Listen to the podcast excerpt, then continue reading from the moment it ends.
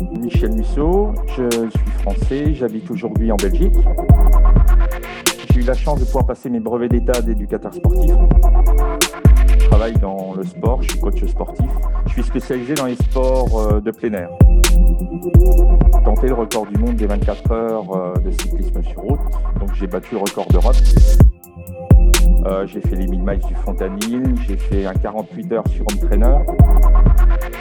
Fait le premier Tour de France non-stop, donc 5000 km. Du moment qu'on est dans l'ultra, on sait qu'on galère tous, qu'on va passer par des moments compliqués. Il y a un respect mutuel, on laisse pas quelqu'un dans la panade. Et le, 24 heures, comme ça a été ma première tentative, j'ai même financé personnellement un peu. Quoi. Quand j'ai tenté mes records en vélo, si je partais en me disant que je faisais un truc de fou, c'était même pas la peine de pédaler le premier jour. Il faut essayer d'être en relation avec les valeurs qu'on veut donner à l'événement. Le sport m'a appris à rebondir après un échec. Salut les sportifs, c'est Armano. Vous êtes sur le podcast Dans les vestiaires. Dans les vestiaires, c'est LE podcast qui vous en dit plus sur les mécanismes que mettent en place les grands noms du sport, les aventuriers, les explorateurs, les artistes pour financer leur carrière et vivre leurs rêves. Je voudrais commencer par des remerciements à toute la communauté qui interagit avec moi à chaque nouvelle publication d'épisode et qui rivalise d'idées pour avoir des invités. Et un énorme merci aussi à Sylvain qui a œuvré dans l'ombre pour effectuer le montage de ce magnifique épisode. Il voulait rester caché, il faut rendre à César ce qui leur appartient. Alors Sylvain, merci, merci, merci. Juste avant de vous laisser écouter ma discussion avec un nouvel invité, comme à chaque ouverture de casier, j'ai un énorme service à vous demander. Ce podcast ne touche malheureusement que très peu de personnes à l'heure actuelle et j'en suis malheureux car j'y mets tout mon cœur à l'ouvrage. Je ne souhaite pas vivre de ce podcast et encore moins vous embêter avec de la publicité, mais plus je recevrai de sportives, de sportifs, d'artistes, d'aventuriers, d'explorateurs prestigieux et plus nous pourrons les aider grâce au projet que je suis en train de finaliser. Et pour ça, il va falloir que l'on enregistre des records d'audience. Alors une seule solution, il faut que le podcast soit connu et reconnu. Je compte donc sur vous pour aller dès maintenant sur Apple Podcast, laisser une note 5 étoiles et une revue, le faire aussi avec tous les comptes et tous les appareils des membres de votre famille et enfin inciter vos amis à nous écouter et à laisser des commentaires de folie. Allez, sur ce, assez discuté, je vous laisse écouter mon nouvel invité. Salut les sportifs, c'est Hermano et vous êtes sur un nouvel épisode du podcast Dans les vestiaires. Euh, je crois qu'on va, on va continuer sur la série euh, cyclisme, ultra-cyclisme. Euh, j'ai eu l'occasion d'avoir donc deux explorateurs, deux aventuriers, deux grands ultra-cyclistes. Aujourd'hui, on passe de l'autre côté de la barrière au niveau de l'ultra-cyclisme, à savoir qu'on va discuter avec un organisateur de course. Mais, mais, mais, mais notre invité n'est pas qu'un organisateur de course, il a aussi vécu une histoire d'amour avec le sport et c'est aussi pour cette raison-là que je l'ai invité pour qu'il nous en dise plus sur euh, son histoire, sur euh, son rapport avec le sport, et puis euh, bah, après, comment est-ce qu'on arrive à organiser une course d'ultracyclisme. Bonjour à toi, cher invité. Écoute, je pense que ça va être assez simple. Je te donne la parole. Qui es-tu? Quel âge as-tu? Que fais-tu dans la vie? Et comment as-tu découvert le sport? Alors, Michel Musso, je suis français, j'habite aujourd'hui en Belgique. J'ai fait du sport personnellement depuis mon adolescence. J'ai commencé par la course à pied, le cross-country qu'on faisait tous à l'école l'hiver. Euh, ah, le cross-country. Voilà. On apprend un peu à courir dans le froid notamment et dans la boue. Puis euh, très rapidement, je suis passé sur le cyclisme. Alors euh, j'ai fait un an de cyclotourisme dans un club et j'ai basculé vers la compétition comme tous les adolescents, tous les jeunes adultes. Jusqu'à l'âge d'une vingtaine d'années, donc j'ai fait des courses traditionnelles et par hasard, j'allais dire, j'ai été faire à 24 heures à l'époque. Il y en avait beaucoup plus en France. 24 heures cycliste individuel. Et euh, j'ai battu le record de l'épreuve en gagnant cette épreuve. Donc voilà, ce qui est à 20 ans très jeune. Donc j'étais un, un peu un cas particulier. Et euh, l'année d'après, j'ai tenté le record du monde des 24 heures euh, de cyclisme sur route. Donc j'ai battu le record d'Europe. C'était au millénaire passé, donc du coup, les distances ne sont pas celles d'aujourd'hui. L'entraînement n'était pas le même. C'était en 93 ou 93 tout dépend où on se trouve. Et euh, donc, euh, très rapidement, euh, j'ai été suivi par l'Université des sports de Dijon, qui suivait à l'époque, qui faisait des recherches sur le sommeil dans la pratique sportive, pour notamment les marins. Il y a le vent des globes actuellement. Donc, ils mhm. essayaient de, faire des recherches sur les, cycles circadiens. C'était des termes pointus. Et donc, j'ai été suivi par l'université pendant quatre ans. Et donc, du coup, j'ai fait là vraiment pendant 4-5 ans que de l'ultracyclisme.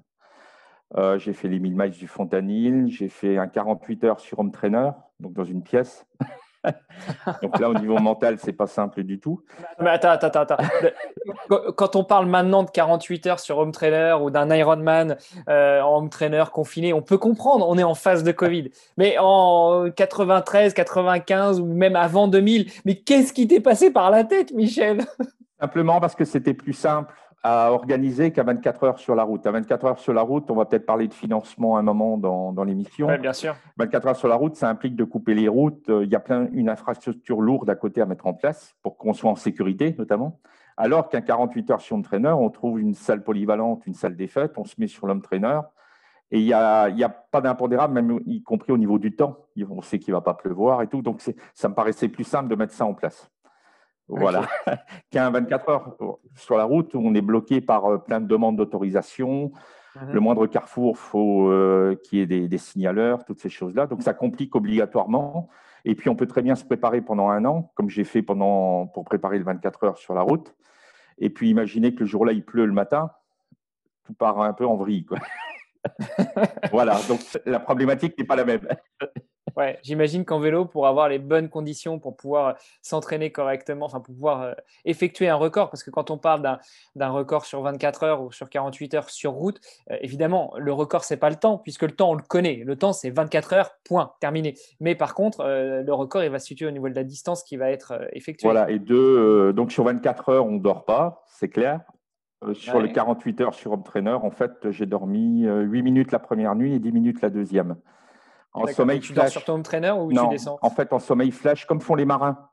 C'est exactement, mhm. en fait, on fait des études sur euh, son cycle profond de sommeil. Et en fait, il faut dormir vraiment en sommeil flash, mais le moins possible, parce que c'est sûr que si on dort trois heures, faut, le temps qu'on a perdu à dormir, il faut le récupérer. Quoi. Bien sûr. Voilà. ok. Euh, oui, donc je t'ai coupé, mais euh, effectivement, donc record d'Europe sur 24 heures à l'époque. sur, quand tu as tenté le 48 heures, c'était donc que du home trainer. et là, tu étais tout seul J'étais tout seul. Donc j'ai une personne qui est venue, en fait, qui était triathlète. À l'époque, il y avait des ultra triathlètes aussi, notamment au Fontanil, il y avait l'ultra triathlon du Fontanil. Donc j'ai un ultra triathlète qui a tenté les 24 heures. L'idée, c'était d'avoir quelqu'un à côté de moi pour la solitude. Oui, parce que déjà, sur l'home trainer, on passez-moi l'expression, on se fait un peu chier. Mais alors, 24 heures, voire 48 heures sur home trainer, en dehors des problèmes au niveau de la selle. Voilà. Euh, je pense que. Alors, j'ai eu d'autres soucis qui, sont apparus euh, sur l'home trainer, mais c'est vrai que donc, du coup, j'avais quelqu'un à côté de moi. Ça m'a bien aidé. D'accord. Et euh, les gens pouvaient venir, en fait, on a mis un troisième vélo, ou par exemple, si, comme toi, tu avais envie de venir une heure rouler à mes côtés, c'était possible. L'idée, c'était voilà, d'avoir quelqu'un pour discuter et des nouvelles personnes, pour, surtout pour échanger. Quoi.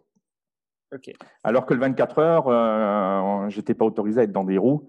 Personne n'avait le droit de rouler à côté de moi. C'était très plus lourd comme structure. Quoi. Alors, dans mon autre podcast qui s'appelle euh, Nakan, le podcast des sportifs connectés, j'avais reçu Mathieu, un ultra triathlète, euh, qui avait fait euh, aussi du 24 heures, je crois, home trainer, et, qui me disait que sur les, ultra Ironman, et eh ben, en fait, le parcours, c'est juste une, en vélo, c'est une boucle de 9 km. Est-ce que sur les 24 heures vélo, c'est la même chose? C'est-à-dire, c'est une petite boucle, mais que vous répétez à l'infini? Donc, le 24 heures sur la route, j'ai fait la boucle 364 fois. tu aurais pu faire 365, ça te faisait une boucle par jour quand même. Donc, euh, on tourne en rond. En fait, le circuit est fermé. Et euh, les triple Ironman, c'est la même chose. Hein. Ils font, je sais qu'au Fontanil, c'était une piscine de 50 mètres. Il y avait 12 km 4 à nager. Je ne me suis pas amusé, mais moi, je suis assez euh, respectueux parce que là, il y a les carrelages au fond et tout ça. et moi, j'étais déjà un peu à l'extérieur. Donc, mais c'est vrai qu'on tourne en rond, on ne peut pas partir. Et puis, euh, il y a les problématiques du parcours, ça monte ou ça descend si on va faire 500 km. On essaie, Le but, c'est déjà de trouver un circuit plat quand on est sur la route. Voilà, donc, j'ai fait toutes ces choses-là. Et puis, en même temps, en fait, j'ai eu la chance de pouvoir passer mes brevets d'État d'éducateur sportif. En France, en fait, on a des diplômes d'État pour entraîner. Donc, euh, j'allais en cours en même temps.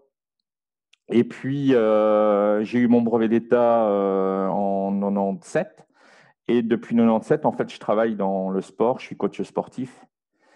Voilà, et euh, je suis arrivé en Belgique depuis euh, 5 ans. Je suis spécialisé dans les sports euh, de plein air. Voilà, parce que l'image du coach, très souvent chez les gens, c'est le coach euh, salle de sport. mais j'ai vraiment du mal à être enfermé dans une salle de sport. Je suis vraiment spécialisé dans le running, dans le cyclisme, la, marche nordique aussi, qui a une tendance pour le sport santé aujourd'hui, mais vraiment très orienté sport de plein air. C'est un peu ma fibre, quoi. Running, trail, vélo, VTT, gravel, tout ce qu'on veut. Oui, voilà. Tout ce que j'appelle sport de plein air, parce que du moment qu'on respire, je trouve qu'aussi, quand on veut faire du sport, c'est aussi pour s'oxygéner et se mmh. changer d'air. Donc l'image correspond bien, on est à l'extérieur et on prend l'air en forêt au maximum. Ça va. Euh, ok, donc du coup, là, tu nous as fait un rapide aperçu de toi, qui tu es, euh, ce que tu as fait un petit peu dans le sport, ton histoire d'amour avec le sport, parce que finalement, tu as commencé jeune avec le vélo, et puis après, tu as passé les brevets d'État, maintenant tu entraînes depuis. Euh, quand tu étais euh, donc quand étais plus jeune, quand tu as commencé dans le vélo, est-ce que euh, comment est-ce que tu finançais en fait ta, vie de cycliste? Est-ce que tu étais cycliste professionnel? Est-ce que euh, c'était bah, je sais pas, tu étais chez tes parents et tes parents te, te, donnaient le gîte et le couvert? Comment Alors en fait, c'était très compliqué. l'ultra à l'époque, on était aux prémices de l'ultra. J'ai fait le premier Tour de France non-stop, donc 5000 km non-stop avec assistance. alors non-stop, rappelons-le, c'est pas comme comme les comme les, les, coureurs du Tour de France. Hein. On s'arrête pas tous les jours, euh, on prend une petite bière, euh, un plat de pâtes, le kiné vient te masser, puis on recommence le lendemain, puis même on, on stoppe deux ou trois jours euh, dans le, dans le courant du Tour de France. Non, là, non-stop, c'est tu commences et tu le premier, arrives. Le premier arrivé à gagner, quoi, en C'est ça, ok. Donc le but, c'est aussi le moins de dormir possible pendant 15 jours. Et donc, j'ai fait ça en 96. Donc à l'époque, je finançais mes projets, c'était un peu compliqué. On était au tout, le Tour de France non-stop, on était cinq au départ. Donc c'était vraiment le tout début de l'ultra. Euh, camping-car à l'ancienne derrière, toutes ces choses-là. Donc c'était le camping-car du beau-père d'un copain. on, euh, on, se débrouillait pour avoir un peu de financement euh, à gauche, à droite, mais on n'était pas du tout dans le professionnalisme. Et je bossais comme animateur sportif dans des structures. Donc du coup, mais c'était vraiment la pêche au financement. Donc, euh, j'allais faire des fois des 24 heures où parfois il y avait des primes pour financer un plus gros projet à l'arrière. En fait, j'allais faire des courses qui permettaient de financer euh, des autres. Et euh, on n'était pas du tout dans le monde professionnel. J'arrivais à avoir un vélo de contrat, du matériel, ça on arrive encore à avoir un peu de matériel. Mais c'est très, très compliqué. Et puis, on n'avait pas les réseaux sociaux d'aujourd'hui. Par exemple, j'ai encore des photos, mais c'est il y a pas aujourd'hui avec les, portables, j'aurais eu plus de photos en pratiquant aujourd'hui. On n'était pas dans la même ère du tout, quoi. Notamment euh, les journalistes quand ils venaient nous voir, ils étaient à 2-3 avec la perche au-dessus, des grosses caméras. C'était une autre ère, c'était tout à, tout à fait différent, quoi. C'est ça. Maintenant, les journalistes, ils viennent, ils ont un smartphone. Bon, à la limite, ils ont une caméra HD, mais qui pèse pas beaucoup plus lourd qu'un smartphone. Et puis, euh, ah, éventuellement, de temps en temps, tu as un pigiste, mais encore, c'est même pas la peine. Oui, oui, voilà, le monde a changé, quoi. En 20 ans, y compris le matériel sportif également. Et on voit que l'approche du haut niveau, même dans l'ultra, a totalement changé parce que tout le monde est sur les réseaux sociaux aujourd'hui. Tout le monde a une page Facebook, toutes ces choses-là. À l'époque, on galérait beaucoup plus pour avoir des partenaires. Donc, c'était du réseau en connaissant des ultra-triathlètes qui avaient des contrats à gauche à droite, des, sponsors qui fonctionnaient bien, on s'est changé. Il y a toujours eu dans l'ultra une approche totalement différente que dans la compétition traditionnelle. Il y avait une aide mutuelle, quoi. Cet esprit euh, familial, bon enfant. Euh, tu as dû le ressentir, voilà. Un peu dans le trail, voilà. Du moment qu'on est dans l'ultra, on sait qu'on galère tous, qu'on va passer par des moments compliqués, et il y a un respect mutuel. On laisse pas quelqu'un dans la panade. Euh, ça m'est arrivé de casser une roue, euh, eh bien, entre guillemets, un autre concurrent, un mécano m'a donné une roue, quoi. Et puis à l'arrivée, voilà, euh, ne demandons pas ça au Tour de France, quoi, dans la même. voilà, on ne laisse pas quelqu'un la nuit hein, avec du matériel de cassé ou autre chose. Il y a, il y a une autre mentalité. Voilà. ce n'est pas que pour gagner, c'est aussi pour la beauté du geste. Et de toute façon, on galère tous ensemble. Donc, voilà. C'est une approche différente. Et, du coup, justement, euh, c'était, bah, tu, l'as un peu abordé, mais c'était une question que j'aurais voulu te poser. Comment, enfin, à ton avis, qu'est-ce qui a changé entre euh, cette génération euh, fin des années 90, fin des années 90, début des années 2000 et maintenant, relativement aux réseaux sociaux, à la puissance d'Internet À quoi ça ressemblait un dossier de sponsoring avant et à quoi ça ressemble, à ton avis, maintenant Déjà, il était papier à l'époque.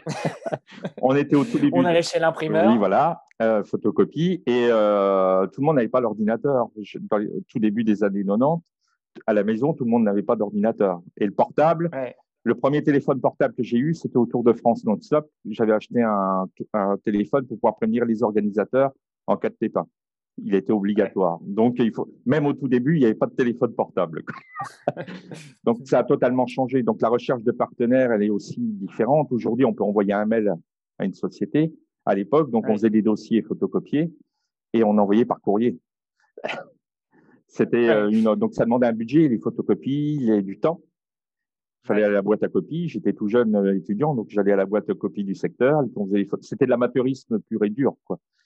Quand j'ai fait le, la tentative sur 48 heures, c'est moi avec des collègues de, de, travail qui ont euh, affiché dans tout Dijon la tentative de record pour qu'il y ait du monde qui vienne. J'étais avec eux à les mettre, quoi. Une semaine avant mon record, quoi. Donc. Et alors, et justement, comment ça se passe un record? Parce qu'on parle de record, alors on voit bien record du monde sur 100 euh, mètres, sur 800 mètres, sur 1500, sur 3000, euh, sur 50 mètres de nage, sur 100 mètres. Ça, c'est des records dits officiels. Euh, pour ton cas du record sur 48 heures, comment ça se passe? Tu contactes le Guinness, Guinness Book des records Il y a un organisme spécialisé dans tous les records sportifs ou dans tous les records, entre guillemets, à la con du monde. Comment ça se passe? À l'époque, il y avait le Guinness Book qui était la référence mondiale. Aujourd'hui, il y a une fédération, il y a une union euh, cycliste entre guillemets de l'ultra distance. Voilà, gérée par les Américains parce que la plus grande course euh, d'ultra distance, c'est la Race Cross America. Donc 5000 km avec, assistance. avec assistance, qui date des débuts des années 80. Donc l'ultracyclisme a été relativement lancé aux États-Unis et aujourd'hui c'est un peu eux qui réfèrent tous les records qui se passent dans l'ultra distance. Mais à l'époque, c'était un peu le vide euh, complet, donc il fallait tout le temps mhm. chercher, euh, lire des magazines. Aller... Il n'y avait pas Internet pour chercher. Aujourd'hui, c'est toujours plus simple, on en revient. donc, euh, c'était vraiment compliqué. Et l'homme-trainer, en fait, il, il, fallait utiliser le même homme-trainer que tout le monde. Parce qu'entre tous les hommes-trainers, eh ben, la petite turbine ne tourne pas à la même vitesse et il peut y avoir des changements. Voilà, donc moi, en fait, j'ai invité les commissaires de la Fédération française de cyclisme qui avait relevé euh, le tour de roue, qui avait tout compté pour officialiser la tentative. D'accord. Voilà, donc ça faisait 1177 euh, km en 48 heures. Voilà. Pas mal. Toujours le même mur. Oui, mais bon, c'est ça, mais ça monte pas, t'as pas de vent de face, bon, t'as pas de vent dans le dos non plus, ça redescend pas non plus, mais bon, allez. Non, félicitations, c'était un, beau record. Euh, et du coup, donc maintenant, on ouvre le Guinness Book des records, ou plutôt on va sur Internet, sur leur page, et on cherche le record du monde du, 48 heures, on va te trouver dedans. Alors, à l'époque, il y avait un dilemme, c'est qu'ils voulaient pas trop, pour le côté européen, euh, communiquer sur les records au-delà de 24 heures, pour pas que des gens partent dans des délires complets. Donc, en fait, on a envoyé le document, il a été officialisé, mais depuis, il a été battu. Donc, je suis. bon, le, but d'un record, c'est qu'il soit battu. On ne tient pas à quelque chose. Voilà, c'est avant tout une aventure humaine. Ça m'a pris énormément. Et euh, parce que je pense que le 48 heures, ça était plus dans la tête sur trainer, beaucoup plus dans la tête que dans les jambes. Mhm. Et euh, voilà, donc à l'époque, on était même aux prémices de l'officialisation des records, toutes ces choses-là. Quoi. Ok. Euh, et puis, bah, parce que c'est quand même l'essence de ce podcast, comment est-ce qu'on finance un record? Tu l'as dit, c'était un peu la démerde, c'est un peu système D, mais malgré tout, bah, il y a des certifications à demander, il y a plein de choses. Comment est-ce que, quel est le budget et comment on finance tout ça? Alors, il faut se remettre, hein, on n'était pas à l'euro, l'euro à l'époque. Hein. Oui, on était en France. voilà, on est... Euh, en fait, le, sur Trainer, ça demandait beaucoup moins de financement du coup. Donc c'est toujours mhm. pareil, on est sur le même endroit. Donc il y a, euh, j'avais par exemple une, une marque Overteams fait des produits énergétiques, sans les citer, qui était partenaire. J'avais beaucoup de partenaires. Et après, euh, j'avais réussi à trouver quelques banques, quelques sociétés, et puis euh, des médias, parce que du coup, les médias, quand on les a comme partenaires, ça permet de, de relancer pas mal à gauche, à droite. Oui, de relayer. De relayer. Donc là, ce n'est pas des finances. Mais euh, on arrivait à peine à équilibrer les budgets, quoi, la sortie. Et le, 24 heures, comme ça a été ma première tentative, j'ai même financé personnellement un peu. quoi. J'ai payé les quelques factures qui restaient. voilà. On était. Euh, parce qu'à un moment, on fait ça par passion aussi. Et quand on a décidé un an avant d'y aller, on lance la machine et euh, on n'a pas en tête tous les partenaires qu'on pourrait avoir. Et quand il en manque un peu, il faut bien trouver le financement pour euh, régler ce qui reste, entre guillemets. Ok. Donc ça, c'était un petit peu ta, la première partie de ta vie. Après, tu nous as dit que tu as passé tes brevets d'État as pu commencer à, encadrer les sportifs. J'imagine que là, la, question du financement de cette partie-là de ta vie, elle est, elle est finalement assez simple. Tu es coach. Alors, est-ce que tu étais indépendant ou tu étais entraîneur salarié? J'ai été salarié à la fédération de, dans une fédération de vélo pendant 14 ans. D'accord. J'avais fait le tour de la question au bout de 14 ans. Et je me suis mis indépendant au bout du compte. J'ai toujours eu quelques athlètes en coaching individuel à côté. Et à un moment, j'ai décidé de me lancer à fond sur l'encadrement vélo dans un premier temps. Et après, très vite, j'ai été aussi sur le running. Euh, c'est des métiers, il faut essayer d'élargir un maximum, d'avoir un public plus large. Donc, j'ai passé d'autres diplômes, un deuxième brevet d'État, euh, aussi pour avoir euh, une polyvalence dans l'encadrement et divers publics. Et il y a quelque chose qui me tient bien à cœur, c'est le sport santé aussi. Je parlais de marche nordique aussi. Et euh, aujourd'hui, on est le sport a totalement changé en 30-40 ans. Il y a 40 ans, on faisait de la compétition quand on faisait du mhm. sport et après on a arrêté. Aujourd'hui, le running a pris une telle ampleur, le vélo euh, loisir a pris une telle ampleur que euh, si on compte, il y a 75% de la population qui font du sport loisir. Et le, mhm. il y a très peu, le monde de la compétition a chuté petit à petit. Donc ça, le, monde du sport a évolué même en, en 20-30 ans. Euh, on voyait beaucoup moins de monde courir à 45 ans il y a, il y a 30 ans. Les tenues n'étaient pas les mêmes, c'était des gros jogging, c'était le monde a changé quoi. Ouais, oh, quel magnifique euh, euh, bande de coureurs qu'on voyait dans des joggings fluo dans les années 80, 90. J'avais j'ai revu il n'y a pas longtemps le documentaire euh, Free to Run de, de Pierre Morat.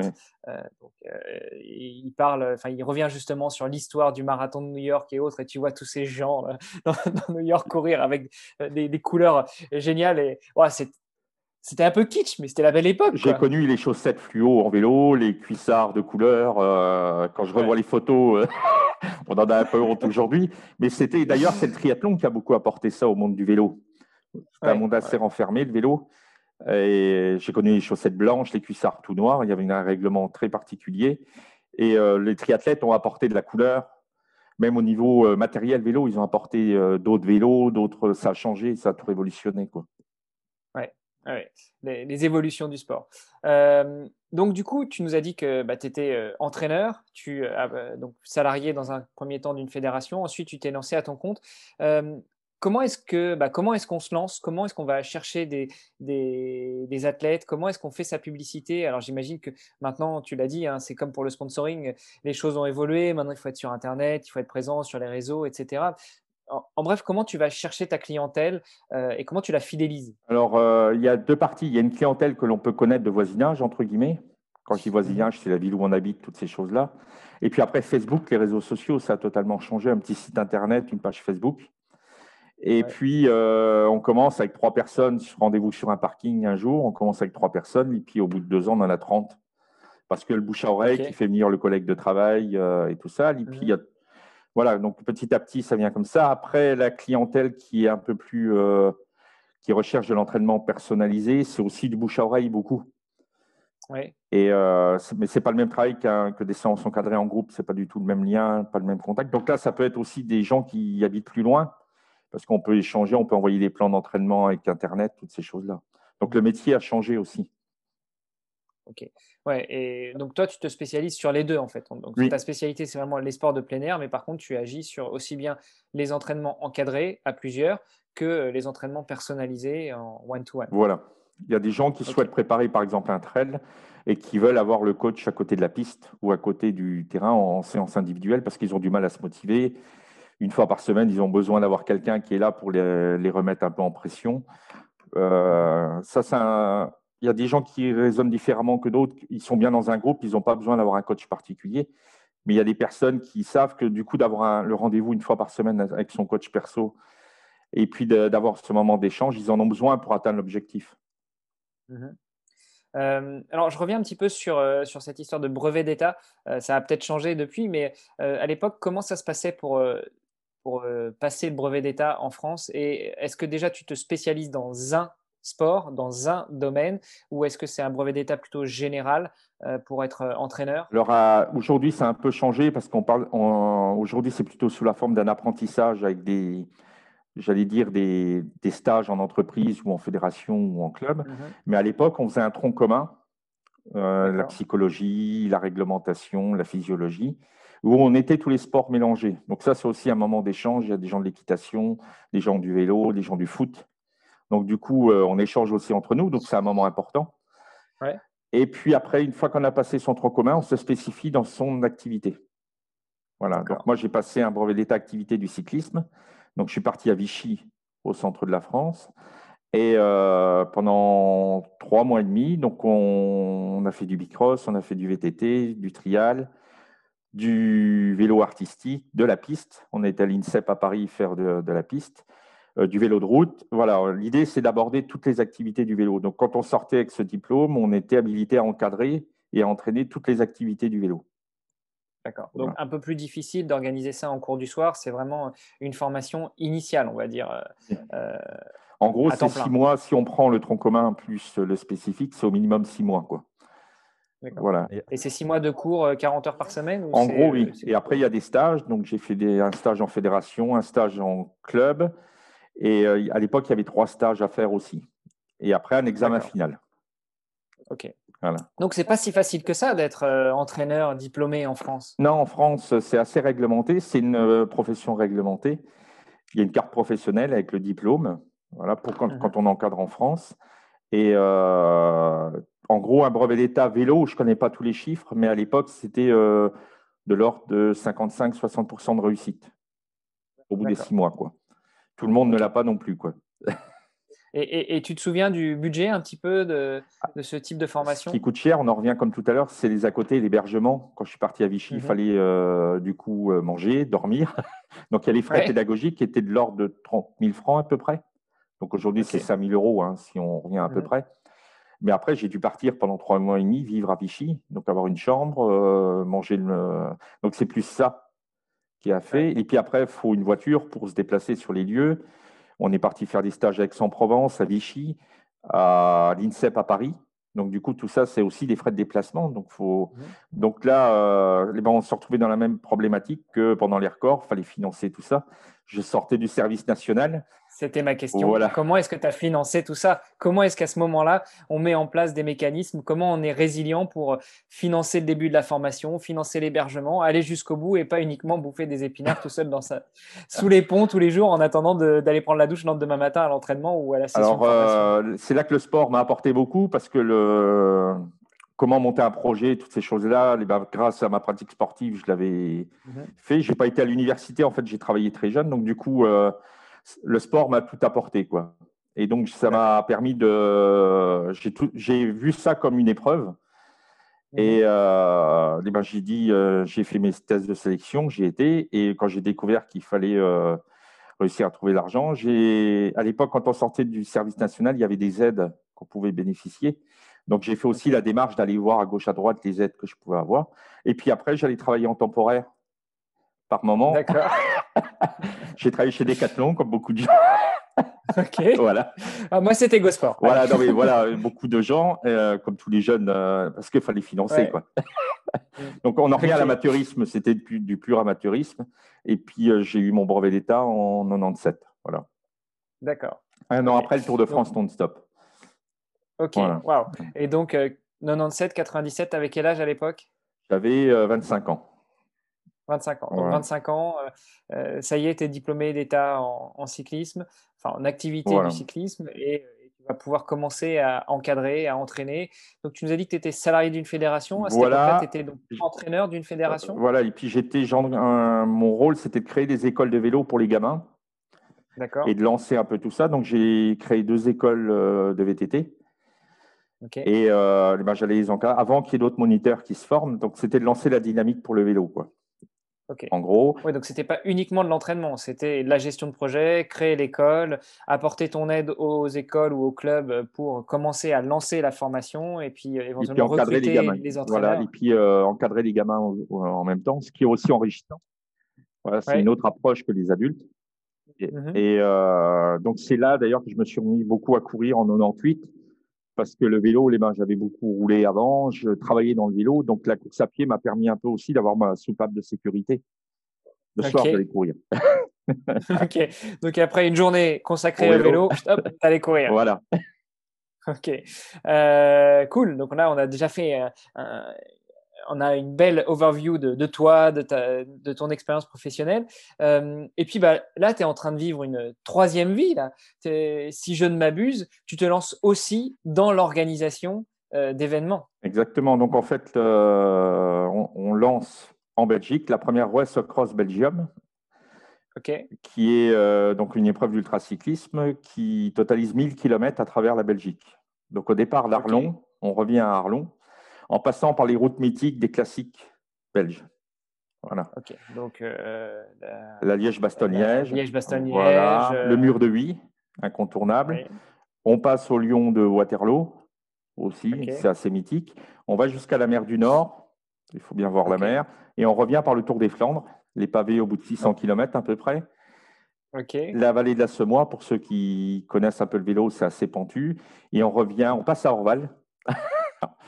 Et, euh, Prendre une chope. Ouais, exactement. Je ne sais pas s'ils auront le temps. Et on remonte sur Arlon. Donc, euh, c'est la première édition. Il y a une West Cross France depuis trois ans maintenant.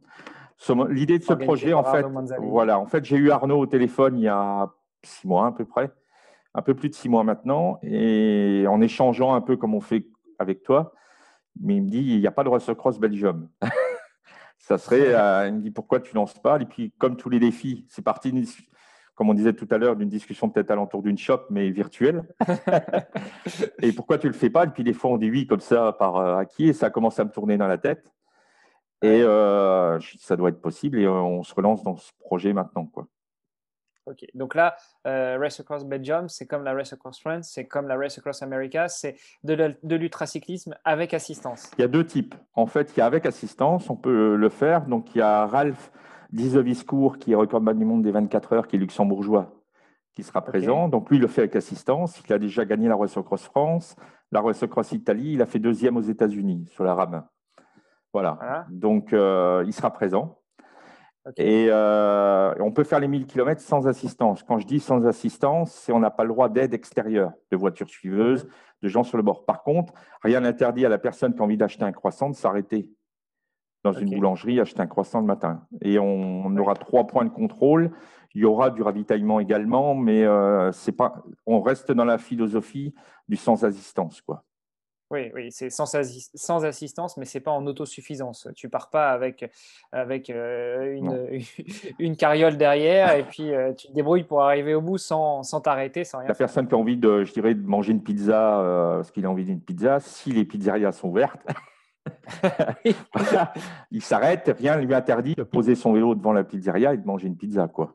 Voilà, c'est un peu. Euh, là, c'est réellement de l'aventure. Du coup, euh, on s'organise. Donc, les, les, gens auront la trace GPS et ils devront suivre cette trace. Et sur tous les vélos, on, aura un traceur pour des raisons de sécurité, qu'on sache exactement où les participants y sont.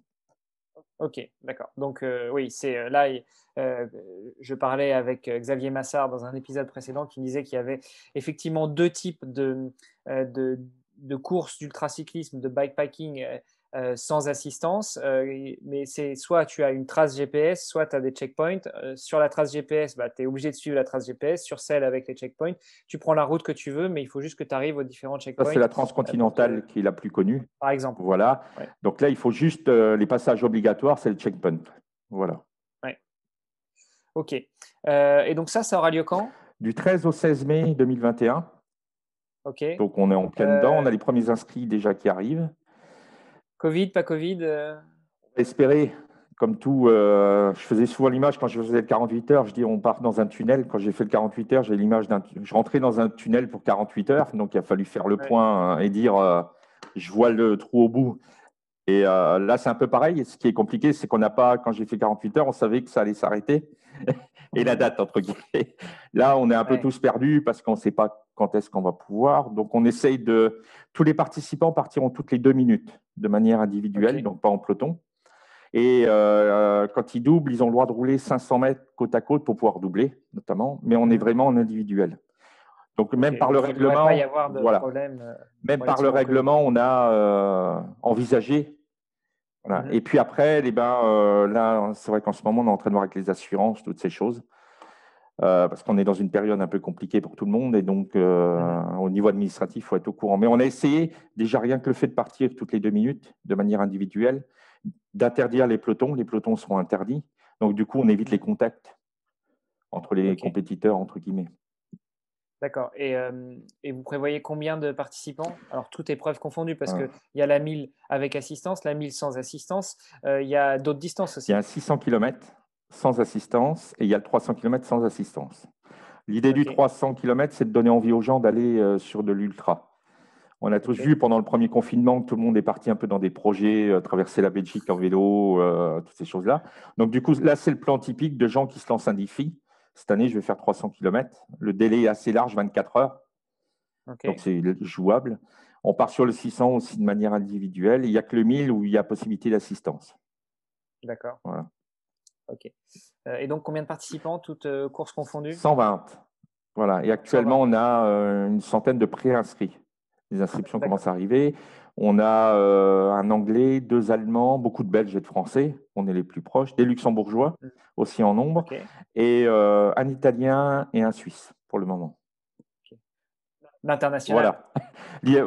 on sait que le 1000, entre guillemets, les gens qui vont venir, c'est des gens qui jouent un peu leur CV sportif c'est des gens qui ont fait des Biking Man, euh, la transcontinentale, des brevets de 1000 km. C'est déjà des gens, entre guillemets, qui sont dans le milieu. On ne s'aventure pas sur les 1000 km.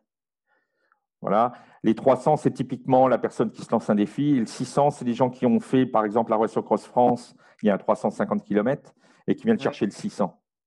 Voilà. en fait, ils sont en train de monter en, j'allais dire en pression, en puissance, pour aller euh, sur un 1000 après. Ou la Race Cross France, c'est 2600 km. Hein. Donc on est encore. D'ailleurs, on se trouve bien euh, en ayant discuté avec Arnaud Manzanini. Nous, on se trouve au mois de mai. Donc on est vraiment une épreuve quasiment de préparation pour la Race Cross France qui se déroule au mois d'août. On est vraiment bien dans le calendrier. Euh, 1000 km là, on peut faire la Race Cross France derrière. Parce qu'on ne peut pas en faire tous les huit jours des, épreuves d'ultra. Ça, paraît un peu compliqué quand même. Voilà. Quand même. Euh, écoute, faut bien y venir à cette question, puisque c'est l'essence même de ce podcast. Comment on finance une organisation pareille? C'est pas uniquement avec les droits d'inscription des, participants. Non, alors il y a, il y a les droits d'inscription, parce que chaque participant reçoit, parce que tout dépend ce qu'on fournit aux personnes. Il y a des épreuves d'ultra où ils fournissent, entre guillemets, j'allais dire, euh, la trace, et il n'y a rien du tout, y compris en termes d'assurance, de rapatriement, il n'y a rien. Quoi. Voilà. Mhm. Il y a d'autres épreuves, comme la Race Cross France, il y en a d'autres, euh, où il y a quand même, euh, nous par exemple, rien que l'allocation des GPS, c'est un budget. On a décidé de mettre euh, le traceur GPS sur les vélos. Ça va nous permettre à nous de savoir où les personnes sont et de déclencher la balise, comme les marins, s'il y a un problème. Mhm. Donc, toutes les 30 secondes, on saura où les personnes sont. Donc, ça, c'est un coût, mais je pense qu'au niveau sécurité, aujourd'hui, on ne peut pas passer au travers. Et celui qui s'arrête pour boire une bière ou, pour manger une pizza comment tu Si on voit la, balise qui ne bouge pas au bout d'un moment, euh, par téléphone, on peut s'appeler. Voilà, c'est un peu la règle. Personne qui dit, voilà, je me suis mis en stand-by euh, 4-5 heures. on peut dormir, hein, il n'y a pas de problème. Il faut juste que la personne respecte les délais finaux. Mais s'il a mhm. envie de rouler plus vite et de dormir 3 heures, c'est son problème. Quoi. C'est lui qui gère. Donc ça, déjà, ça, c'est un gros budget. Euh, on remet un maillot officiel à tous les participants, un beau maillot de vélo quand même. On a décidé de travailler avec une société belge également. On essaye de travailler aussi sur le, j'allais dire un peu la notion de développement durable, toutes ces choses-là. Mhm. Euh, on n'allait pas faire fabriquer à Taïwan des maillots, quoi, en gros. Voilà, de garder. Je pense que les gens qui font du vélo, surtout dans l'ultra, ils ont une approche proche de la nature. On en revient toujours à la nature, le sport de plein air. Environnemental, écologique. Voilà, donc on essaye, nous, dans l'organisation, d'avoir un, comportement correct voilà. Et après, c'est de la recherche de partenaires. Donc, des partenaires qui peuvent être des communes, voilà, par exemple, parce qu'il nous faut des infrastructures. Et puis après, il nous faut des partenaires privés qui peuvent soit nous fournir du matériel, on en revient. Mhm. Euh, ça peut être des boissons énergétiques, euh, toutes ces choses-là. Et puis euh, du financement. Donc en ce moment, on est un peu en, sur le financement privé et pour avoir du cash, c'est un peu compliqué. On en revient au Covid, on est dans une période un peu compliquée où euh, les sociétés qu'on a en face de nous, les chiffres, euh, voilà, on ne sait pas trop où 2021 va nous emmener. Et c'est assez compliqué. Bon, on a des accords de principe pour le moment. Après, on essaye tous de travailler en bon en lien et puis d'avoir confiance. On a choisi des sociétés qui sont à taille humaine aussi en face de nous. aussi. Mhm. Et puis, il y a des partenaires qu'on s'interdit d'aller voir, entre guillemets. Je ne me vois pas inviter à un pétrolier. Voilà, on en revient. Euh, on pourrait très bien aller voir des marques énergétiques. Je ne veux rien citer comme marque de produits énergisants, mais il y a des sociétés qui sont spécialisées dans, les, les, triathlons, etc., toutes ces choses-là. Ça commence par un R et puis ça termine par un L avec un petit lion. Euh, je m'interdis d'aller voir ce. Un taureau. Voilà. voilà. Je m'interdis d'aller voir ce type de, de produits parce que ça ne correspond pas, euh, je pense, aux valeurs que nos participants ont. Voilà. Mhm. Donc on essaye, euh, là j'ai des contacts avec des sociétés d'eau, euh, du thé, tout, voilà. il faut aussi chercher, donc essayer de trouver des partenaires en face de nous qui correspondent à nos valeurs. Ça me paraît important. Du coup, on va mieux se comprendre quand on va se voir. Oui, forcément. Voilà. Et en termes d'image, de notoriété, voilà, On, va, on, va, éviter d'être un peu comme les Jeux Olympiques. J'ai une vision des Jeux assez on, dit qu'il faut. Euh. les jeux, c'est un peu aberrant. On décide, on dit aux gens mangez des fruits et légumes, euh, sportez-vous bien. Et puis, euh, vous regardez les Jeux Olympiques, il y a Coca-Cola et, toutes ces marques-là, McDo, quoi. oui, c'est un peu antinomique dans l'approche. Dans voilà, donc nous, on va, je ne dis pas qu'on est plus blanc que tout le monde, mais il faut essayer d'être en relation avec les valeurs qu'on veut donner à l'événement. Oui, effectivement. Et, euh, et, du coup, est-ce que tu as déjà une idée du budget? Est-ce que tu veux nous en parler ou est-ce que ça reste pour l'instant euh, Le budget de la, la Race Cross Belgium, c'est en gros 40 000 euros. D'accord. En gros, Donc ça, parce que là, on est encore sur les assurances, euh, notamment actuellement et tout. On est en train de, de, voir un peu parce que ça, si le Corona avance encore et tout, voilà, on va avoir des frais qui vont venir mmh et il va falloir équilibrer quoi. Les prix d'inscription sont déjà là, donc du coup, on, ça, on pourra pas, on n'y touchera pas, c'est un choix. L'assurance, on est en train de voir sur les assurances d'annulation, ça, c'est l'organisation qui va le prendre en charge aussi, c'est un choix qu'on a fait. Il n'y aura pas un surplus à payer pour les, les participants. Et puis, voilà, on va s'organiser, on va... mais c'est un gros budget quand même. Quoi. Et donc, comment on boucle tout ça? Bah, Tu l'as dit, en allant chercher des sponsors euh, plutôt proches de, ces valeurs, les valeurs que vous défendez. Euh, si jamais vous ne bouclez pas le budget en termes de sponsors, de partenaires, qu'est-ce que tu envisages? Déjà, on, va arriver. voilà. c'est bien, c'est bien. Voilà. La méthode Coué. Si déjà on part en se disant que c'est pas possible, quand j'ai tenté Mercor en vélo, si je partais en me disant que je faisais un truc de fou, c'était même pas la peine de pédaler le premier jour. Donc, je, suis un peu sur le même principe. On se dit, on y va, on se donne les moyens de trouver. Donc, euh, on va réussir. On, est assez proche actuellement de réunir le budget. On est à six mois. Pour le moment, c'est des accords de principe. Mhm. Et euh, après, il va falloir attendre début 2021 pour officialiser les conventions, toutes ces choses-là, parce que on est 2020, les entreprises ont un budget comme sur 2020 et ils vont repartir un budget comme 2021. Donc, les, entre guillemets, les, les personnes qu'on rencontre ne peuvent pas nous dire, voilà, en 2001, tu as, en 2021, tu as euh, tant exactement. Ils vont devoir voir avec leur budget parce que la crise, elle a des répercussions sur le monde de l'entreprise. Et euh, donc, on a des soutiens, mais après, on va s'organiser. Et euh, comme je disais aussi, avec ces personnes-là, on a, je comprends bien aussi qu'il y a des personnes qui sont en train de perdre leur travail suite à la crise et tout ça. Donc, on, nous, on est là pour donner du plaisir aux gens. Mais euh, il y, a des choses qui se passent alentour. On n'est pas dans notre bulle à faire du sport et puis euh, tout va bien à côté. Quoi. Il faut en avoir conscience aussi. Quoi. Ok. Euh, bah, écoute, je pense que euh, l'épreuve sera belle. Je pense que tout le monde devrait trouver du plaisir en espérant effectivement qu'on sorte de cette histoire de Covid. Mais à mon sens, si on, se si on ne se retape pas un deuxième ou troisième confinement, euh, les démarches que vous êtes en train d'accomplir et puis surtout euh, les règles que vous avez édictées devraient vous permettre quand même de lancer le départ. Oui, on évolue. C'est-à-dire que les règles des deux minutes et tout ça, voilà, on évolue aussi avec la crise qui avance. Et euh, si ça se trouve, le règlement interne qu'on a actuellement aura peut-être évolué d'ici trois mois, on ne sait pas. Voilà, mais on reste, euh, voilà, on reste dans, le même cadre. Et puis, les, ça ne va pas changer notre philosophie des partenaires. On ne veut pas se vendre non plus euh, pour n'importe qui et tout ça. On va essayer de, voilà, on, essaie de travailler aussi avec des démarches, des startups, des jeunes qui se lancent et tout, qui sont un peu dans la même démarche que nous. Et de rester, voilà, donc je pense qu'après, ça peut nous servir, même si la première année, entre guillemets, on équilibre après euh, qu'on arrive et qu'on euh, est un peu en perte. L'idée, c'est de travailler sur euh, le long terme comme une carrière sportive, en fait, hein, et de dire il faut bien un début. et puis, on l'a fait, on part sur la Oui, puis. Il faut être puis c'est de l'ultracyclisme. L'ultracyclisme, c'est pas une petite course de, 20 km, donc c'est une course au long terme. Et voilà, vous inscrivez votre, votre démarche, votre événement. L'idée à terme, il faut savoir qu'il n'y a aucun, aucune équipe belge qui était faire la Race Cross America.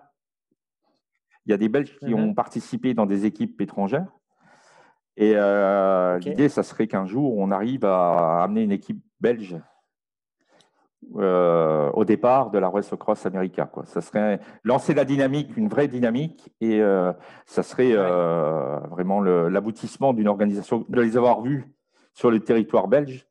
Et de leur, pourquoi pas, si un jour il a débuté chez nous avec le 350 km, tout petit, et que cette personne je crois qu'on aura réussi notre travail, quoi, entre guillemets. Et ben, ça sera de les avoir vus en Belgique avant qu'ils aillent faire la Race Cross euh, America, qui est l'épreuve phare. C'est l'UTMB de l'ultracyclisme. Quoi. Voilà. Ouais. Bah, écoute, c'est tout le mal que je vous souhaite. Merci. Euh, Michel, pour terminer mes, mes, épisodes, mes interviews, j'ai euh, l'habitude de faire, de lancer une petite séance de questions-réponses. Est-ce que ça te va? Oui, oui. Ok. Euh, si tu pouvais te transformer en un petit Michel et te parler au Michel qui découvre le vélo, euh, qu'est-ce que tu te dirais? Déjà de pédaler par plaisir, de prendre son pied, de prendre du plaisir. Et puis euh, après, on va s'entraîner parce que quand on prend du plaisir, on, veut s'entraîner. Et puis, on m'aurait dit que j'aurais fait de l'ultracyclisme quand j'ai commencé à 15 ans. non, voilà quoi. Donc, voilà, fais du vélo et puis après, on verra. Prends du plaisir. ok. Euh, est-ce que tu aurais euh, une ou deux anecdotes à nous raconter? Une bonne et une moins bonne? Les bonnes, je crois que c'est les personnes que j'ai rencontrées, des anecdotes. Euh, bah, je disais tout à l'heure, sur les 1000 miles du j'ai eu la malchance de tomber. J'ai eu quatre points de suture à la tête la nuit. Et je suis revenu au bout de 6 heures au cousu, je suis remonté sur le vélo. Mon vélo était un peu détruit.